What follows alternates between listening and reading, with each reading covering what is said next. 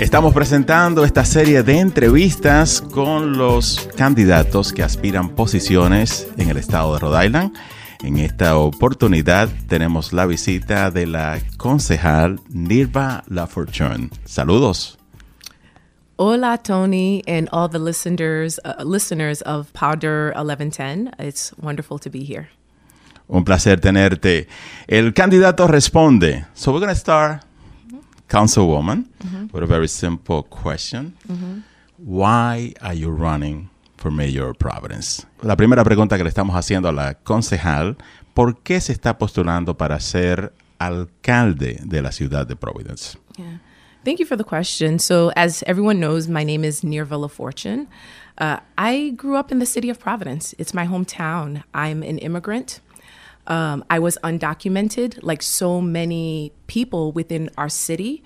Um, I come from a working family. Both of my parents are CNAs. My mom, she's disabled now, so she could no longer work. But my father will be turning 74 in May. He will be very upset with me that I said that.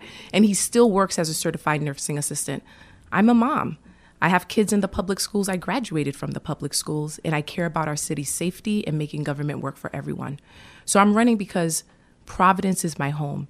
And we need a leader who's going to move our city to the future um, that it needs to be in. And I'm confident that I'm the person who will make the investments, who will elevate the voices of all residents, and who will prioritize our community's needs.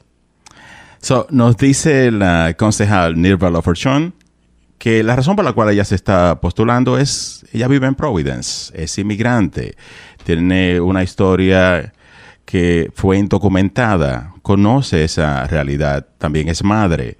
Eh, sus padres viven en la ciudad. De hecho, los dos trabajaron muchos años como eh, asistentes de enfermeros, CNA. Eh, su madre ya no está trabajando, pero su padre todavía está trabajando, tiene la edad de 74 años y continúa trabajando en esta posición de asistente de enfermero. conoce las escuelas públicas de Providence. Providence es su casa y quiere pues postularse para hacer las inversiones necesarias que, el, que la ciudad de Providence necesita para el futuro. Briefly tell us about your story. Where were you born? Brevemente, cuéntanos tu historia. ¿Dónde mm -hmm. naciste? I was born in Haiti, and my family actually um, my parents came to America first. It was my mother, uh, and then my father followed. But we all know how the immigration system does not work for many of us. We've seen in the media how kids are separated from their family. I was one of those people who were separated from my parents. And my parents were escaping Haiti during the fall of a dictatorship. It was the um, fall of Duvalier. So you can imagine the, um, the political unrest that was happening in the country and to and, and to think about a parent having to make the difficult decision to leave their toddler child behind. Um, it was because of someone that my parents met at a, a prayer service and uh, shared that, you know, the pastor said, let's pray for this person. Their child is still back in Haiti. And the woman after the service came to my parents and said, I'm going to bring your daughter to America. So I'm forever grateful for her. And, you know, when I reflect on that, I think about all the work that I do within my community. It's because if it weren't for other people, if it weren't for someone who to risk their own life um, to go and get me, I wouldn't be here. So it's important for me to give back to my community and to ensure that our children have access to a quality education because I went through the public schools. I'm here because of an education um, to make sure that we have people who have access to healthcare. Y the reason I'm asking you is so so I can translate.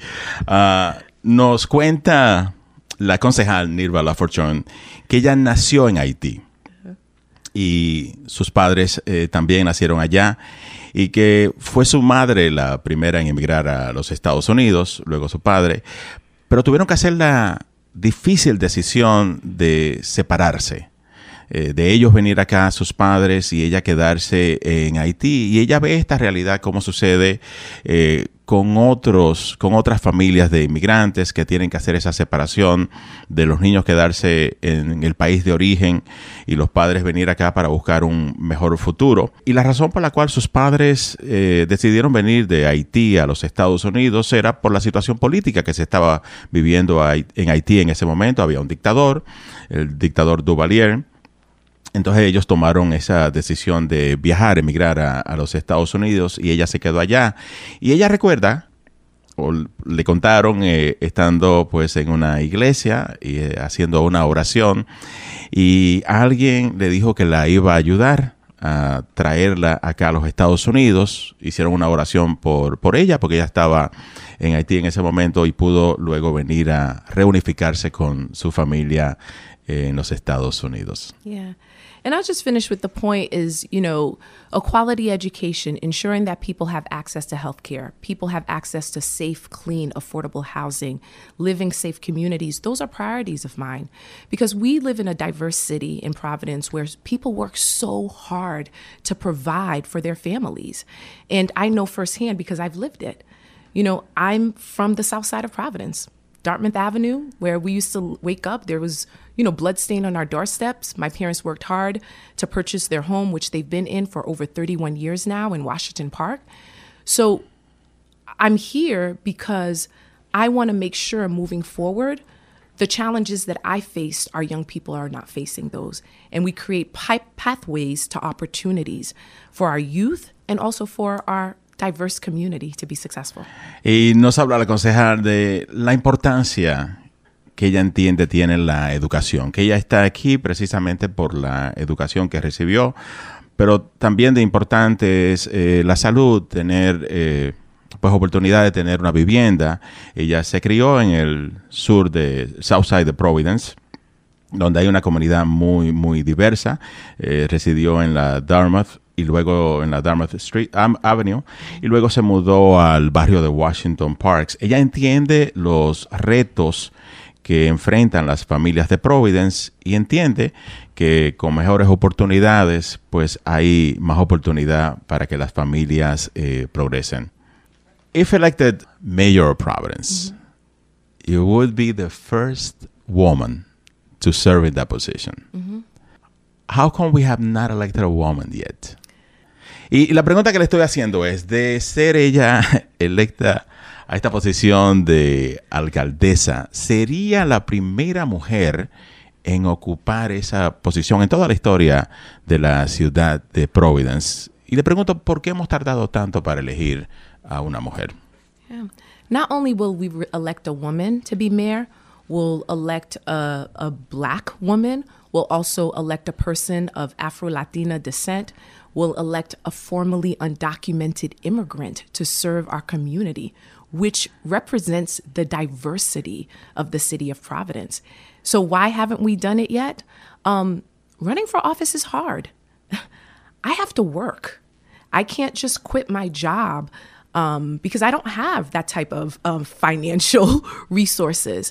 So the average person who lives in our community can't just give up and um, you know their daily lives just to run for office they have to worry about putting food on the table keeping a roof over their heads keeping their families safe.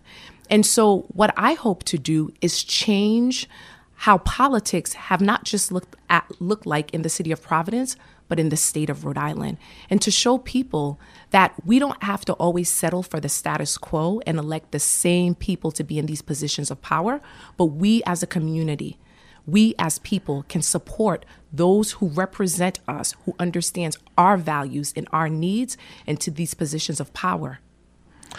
Nos dice que, que sí, que efectivamente sería así. No solo eso, sería también la primera mujer de origen afro-latino, la primera mujer eh, negra en ocupar esa posición.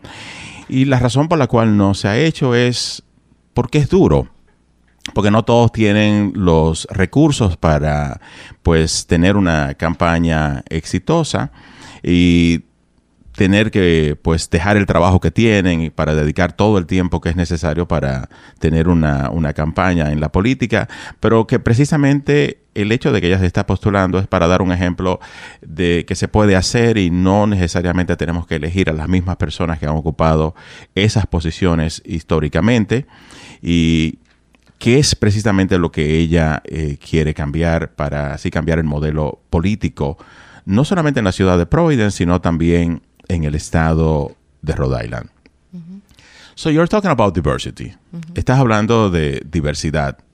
What is your commitment to hiring Latinos to work uh, for the city of Providence? ¿Cuál es su compromiso para contratar hispanos para trabajar en la ciudad de Providence?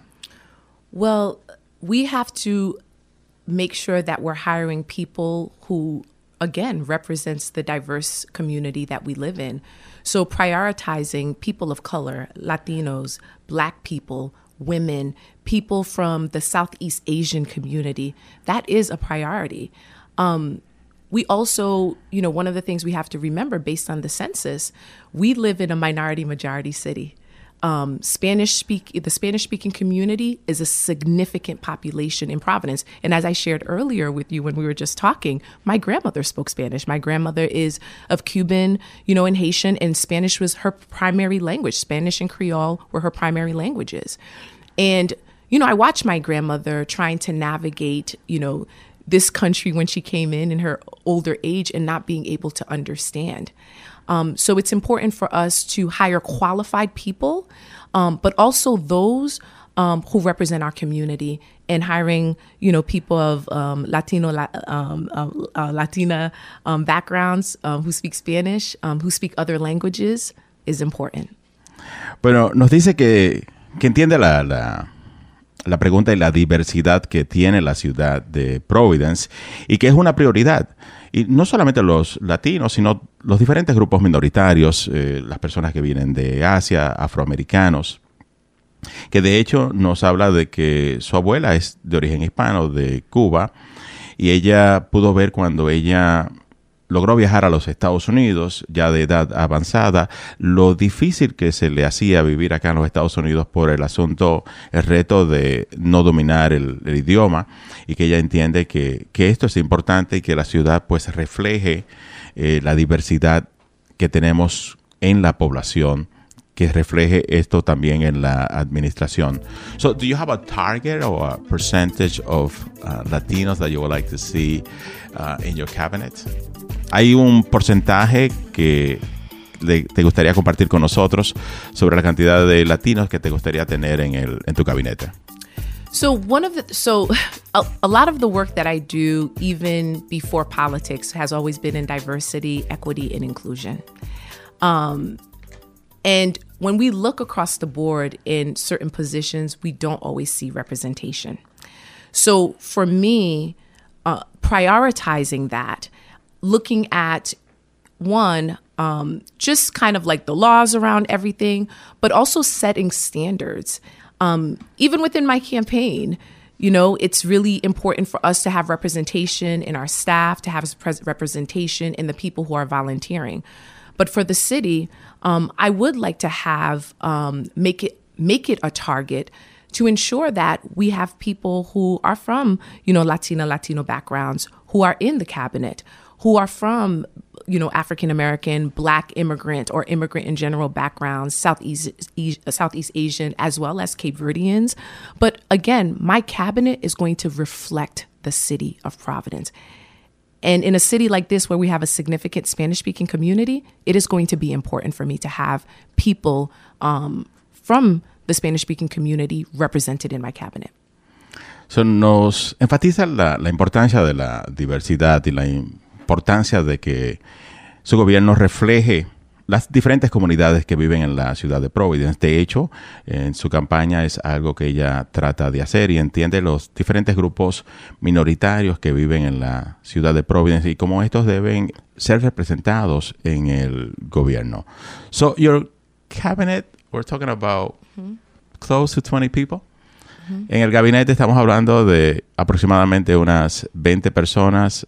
So, what percentage do you feel should be Latinos? ¿qué porcentaje entiende deberían ser latinos en su gabinete? Que son aproximadamente unas 20 personas. Those are appointed by you. Estos son nombrados por, por el alcalde. Yeah. So so this is one thing, you know, when we speak about Latinos, because remember, I'm I'm of Latino descent. I represent various communities. I'm a woman. I'm black. I'm of um, Afro Latina background, and so remember, one thing we have to remember is that there are intersectionalities within our identities. So because you know that is at the forefront for me, um, and again, we live in a, a minority majority city. My cabinet should be reflective of that. Um, the first thing I'm going to always look at is, you know, someone with experience, right? Because you want to make sure that um, you have to take a fair approach, someone with experience. But we are going to actively target um, people from the diverse from diverse backgrounds, and so you know, right now I can't just say I'm going to spit out a particular number because I need to be strategic with that. This is not something that I take loosely. Um, it's important to me. Um, and also knowing the work that I do and my background, um, I'm going to form a cabinet. Um, we're going to outline policies around hiring. Um, we also have to align it with laws, um, you know, labor laws um, within the city and state. Uh, and we're going to make sure that it's reflective, again, of our community. Uh, but in terms of giving you a specific number right now, I want to be thoughtful about that. I want to sit down. I want to think about, you know, what are the needs of the city, where people are going to fall, their backgrounds. But again, if we live in a city where it's minority majority, that means my cabinet, I want the majority of people within my cabinet to be people of color. Nos dice la concejal que no va a compartir un número en este momento, pero sí entiende que el gabinete debe reflejar la población de la ciudad de Providence. Y entiende también esas situaciones que se dan de, por ejemplo, en el caso de ella, ella es de origen haitiano, origen latino también. Y debe ser también, entiende ella que debe ser muy estratégica en cuanto a las necesidades que tiene la ciudad y obviamente seguir las diferentes regulaciones que tiene la ciudad de Providence y el estado de Rhode Island con relación a contratar a personas, pero que al final del día el gabinete debe reflejar la población que tiene la ciudad de Providence. So, how big is the budget of Providence? ¿Qué tan grande es el presupuesto de Providence? Well, when we so when we think about the city of Providence, the budget, one thing we also have to remember is our about one billion dollar uh, pension liability, um, and so one of the things that I have to prioritize, and this is something a conversation that we're having. Um, there's a piece of legislation at the state level um, in terms of the pension obligation bond, is to really think about how we can tackle this pension issue that has prevented us because a significant amount of our city budget is going into paying into the pension system. And so that also hinders us from delivering quality service um, to our residents. And so that is something that the mayor uh, really has to prioritize, and hopefully, you know, the public will speak up uh, in, I believe, July um, or June um, when they're going to uh, place in the ballot. Um, a vote where people will have an opportunity to vote um, if they would like for us um, to take on this pension obligation bond. Um, hopefully, that will stabilize the pension system and we'll be able to make some investments um, in critical areas throughout the city of Providence. Con relación a la pregunta que le hice del presupuesto de la ciudad de Providence, dijo que también hay que ver eh, los compromisos que tiene la ciudad, sobre todo este gran reto que tiene con la pensión y la inmensa deuda que representa y que posiblemente en estas próximas elecciones hay una de las preguntas de referéndum tendrá que ver con tomar un préstamo para pagar parte de la deuda de la pensión, pero que ahora mismo ese compromiso que hay con, con la pensión, esa enorme deuda, eh, es un limita bastante a la ciudad a las inversiones que tiene que hacer para poder brindar más servicios a los residentes. But regardless of the um, pension liability, independientemente de, de, este compromiso que tenemos con, con, la deuda de la pensión, the city of Providence uses uh, different vendors. And they invest in, in goods and services regardless of, of all the other uh, commitments that the city of Providence has with the budget. Do you know what percentage of that part of the budget goes to Latino vendors? Y le estoy preguntando ahora del presupuesto, independientemente del reto que tiene la ciudad de Providence con esta inmensa deuda que es la pensión. eh, la ciudad de Providence tiene un presupuesto y parte de ese presupuesto lo utiliza para contratistas, para los bienes y servicios que usa la ciudad de Providence. Y le estoy preguntando si, si ella sabe qué porcentaje de esa parte del presupuesto va a contratistas y comerciantes latinos. Yeah. So the city of Providence, all right, so the city of Providence in terms of like our procurement process, um, it's something that we definitely need to work on to ensure that we're using more diverse vendors and it's something that actually I've talked about. Um, we have a over $500 million budget, right? And even when you think about, um, for example, tow trucks, right, which is a vendor, uh, I don't think as of right now, we don't even have a tow truck company that's one of color or um, Latino. So we have to be more strategic around our procurement process. Um, that has been something that I've uh, advocated on um, for quite some time. Um, in terms of how we're awarding um, these vendors, um, but really being more strategic around targeting. I mean, of course, you always have to go through an open process, right? An open and honest and accessible process. But we have to do a better job targeting um, Latino vendors, um, vendors of color, um, women owned vendors um, to provide services to our city because, again, it has to be more reflective.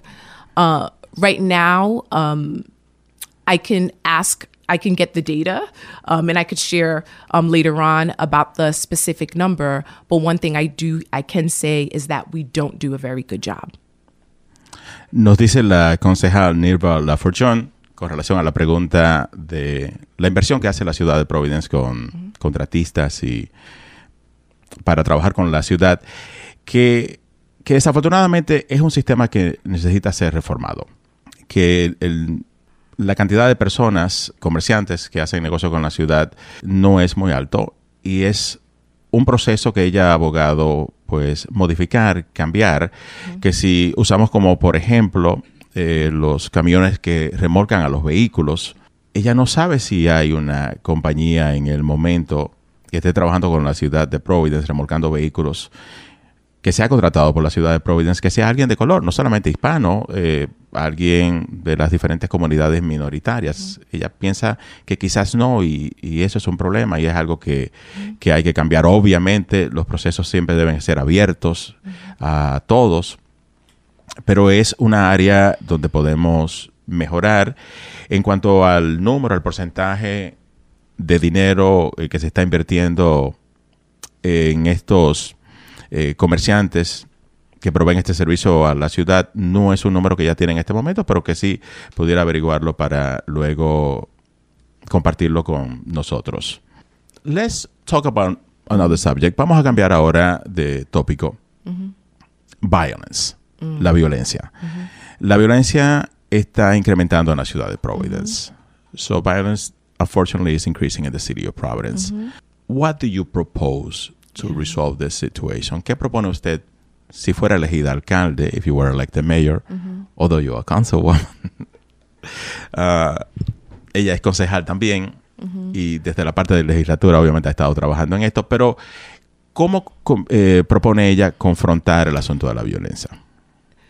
So, first, I want to say that as a parent, living in safe communities and safe neighborhoods is a priority of mine. It's really important.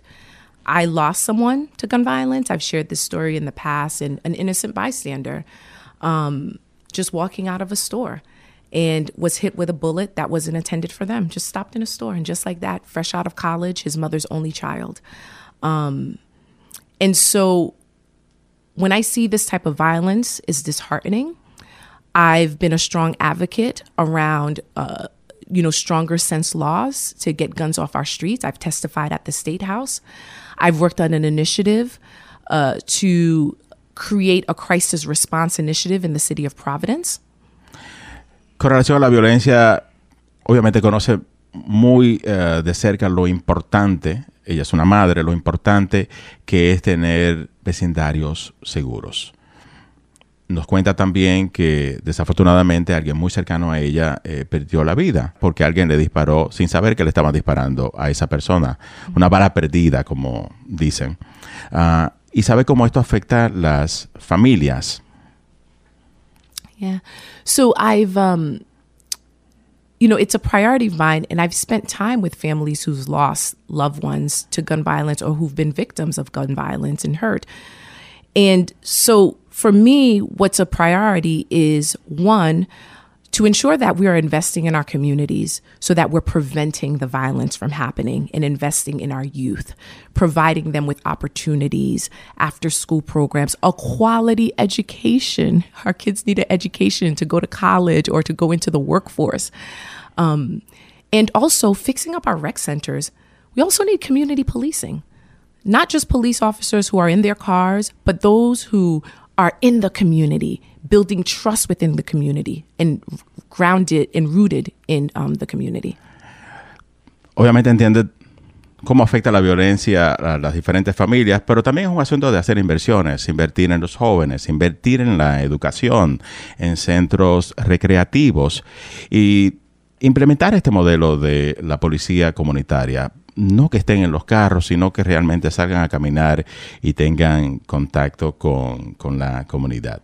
Yeah. So we're running out of time. Yeah. Se nos está acabando el tiempo. Some quick questions, algunas preguntas mm -hmm. rápidas. PVD Fest, will that continue under your administration? Yes. Oh my goodness. I'm a big fan of the arts. Um, and um, our arts, culture, and tourism office is amazing. And what I do hope with PVD Fest is that we could revive, you know, we can keep it going, but also further elevate it.